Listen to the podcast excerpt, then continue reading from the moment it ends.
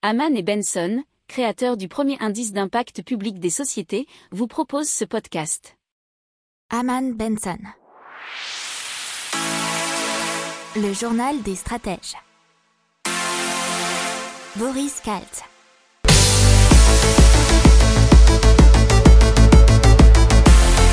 Bonjour à tous et bienvenue dans le journal des stratèges pour l'intégrale écho du 15 au 19 mars 2021. Je vous souhaite une excellente écoute. On passe à Volkswagen qui va donc euh, supprimer de nouveaux emplois. Ils ont annoncé dimanche un plan de suppression d'emplois jusqu'à 5000 postes d'ici fin 2023 dans le cadre de réduction des coûts euh, pour financer, disent-ils, la transition vers l'électrique. Alors, ce sont des mesures de régulation dites par l'âge. Jusqu'à 900 salariés pourront bénéficier d'une formule de retraite anticipée à court terme et entre 2000 et 4000 personnes quitteraient l'entreprise dans le cadre d'une cessation progressive d'activité.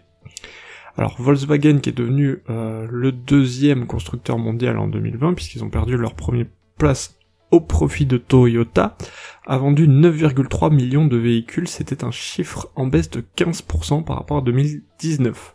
Le nouveau plan de suppression d'emplois vient compléter une réduction de 7000 postes annoncés en 2019. On passe à la prévision de croissance qui est de 5,5% selon la Banque de France, alors qu'elle était de 5% précédemment.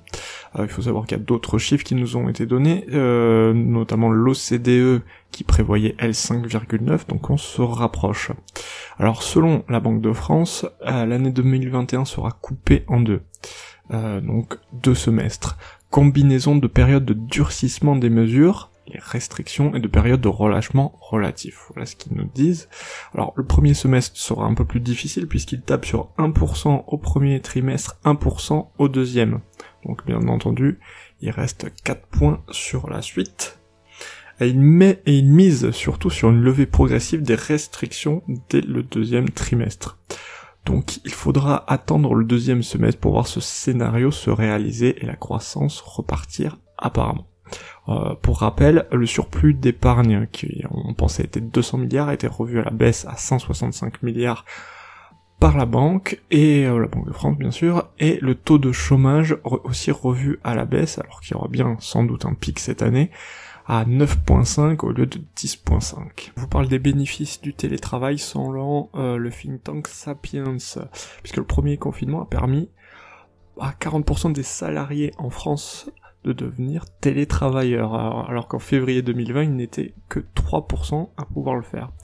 Apparemment, le télétravail a permis de sauvegarder entre 216 et 230 milliards d'euros de PIB en 2020. Euh, donc avec le premier confinement et le deuxième confinement. Selon euh, un autre chiffre qui est tiré d'une étude du cabinet Chronos sur le télétravail, la productivité l'activité des employés travaillant à distance a augmenté de 22%. Alors, prendre avec des pincettes puisque euh, cette étude date de 2016, donc bien sûr avant les confinements. Alors il y a un autre avantage et que celui-là tout le monde en conviendra, cela permet aux actifs de s'installer durablement dans des zones rurales ou périurbaines tout en continuant à travailler dans une métropole. C'est un rééquilibrage du marché de l'immobilier et de la distribution spatiale de l'activité économique est ainsi à envisager grâce au télétravail, selon toujours bien sûr le think tank Sapiens. On part en Espagne avec la semaine de 4 jours au lieu de 5, ça sera 32 heures au lieu de 40 et sans perte de salaire. 200 euh, entreprises qui représentent entre 3000 et 6000 salariés vont jouer les cobayes. Alors il y aura une phase d'observation qui sera faite par des syndicats chefs d'entreprise ou autres universitaires pour observer bien entendu si un passage à la semaine de 4 jours entraînera une hausse de productivité des salariés, si cette hausse suffira à compenser l'augmentation mécanique du coût horaire du travail. Un peu plus léger, on va parler de l'impact des confinements sur les achats des Français, surtout sur les achats de fromage et la consommation de fromage, et c'est France Agri Mercantar qui donne le chiffre, puisque les ventes de fromage à raclette ont été en hausse de 12,2%, euh, le comté 8,2%, les mentales 7,8%, et le fromage de chèvre 7,2. La mozzarella a été la championne, ça a été 21,2. Alors il faut savoir que les pays de l'UE sont ceux qui consomment le plus de fromage dans le monde avec 18,42 grammes de fromage par habitant, alors que les États-Unis et le Canada seront à 17,46. Et pour info, la France n'est pas la nation qui produit le plus de fromage en Europe, ce sont l'Allemagne et les Pays-Bas.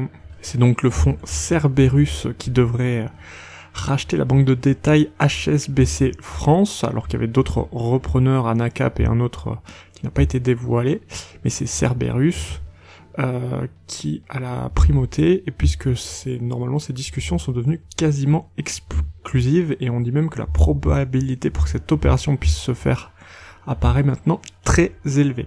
Si elles aboutissent, nous aurons le résultat des négociations rapidement dans les prochaines semaines, nous dit un représentant syndical. Donc euh, si vous avez l'habitude de nous écouter ou de travailler avec Aman Benson, vous savez ce que signifie le rachat d'une banque par Cerberus. Et on parle de crypto-monnaie, monnaie digitale Co avec Casino Société Générale et CoinHouse qui lancent ce qu'on appelle euh, un stablecoin qui s'appelle LUF, L-U-G-H, et qui est donc une monnaie virtuelle euh, pour les échanges et qui sera donc bien sûr adossé à l'euro puisque c'est un stablecoin euh, et la Société Générale se chargera de détenir le compte bancaire au volume d'encours soutenant le volume de l'UF acheté par les investisseurs. Euh, PwC se chargera du contrôle du fonctionnement et il faudra se rendre sur CoinHouse pour euh, bien sûr acheter cette monnaie. Alors, euh, il y a une vision à long terme pour le groupe Casino puisque créer un moyen de paiement basé sur la technologie décentralisée et sécurisé de la blockchain afin de rendre dans un second temps les mécanismes de fidélité et autres solutions de cashback interopérables entre les membres du consortium, le casino bien entendu, comme Franprix, Monoprix, Leader Price ou encore Cdiscount.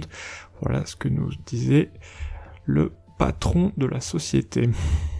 Et donc Carrefour qui a reçu une amende de 425 000 euros euh, c'est ce qu'a annoncé la répression des fraudes suite à une enquête, puisque apparemment ils ont enfreint la réglementation cadrant les promotions sur les produits alimentaires qui sont encadrés à 34% du prix de vente aux consommateurs.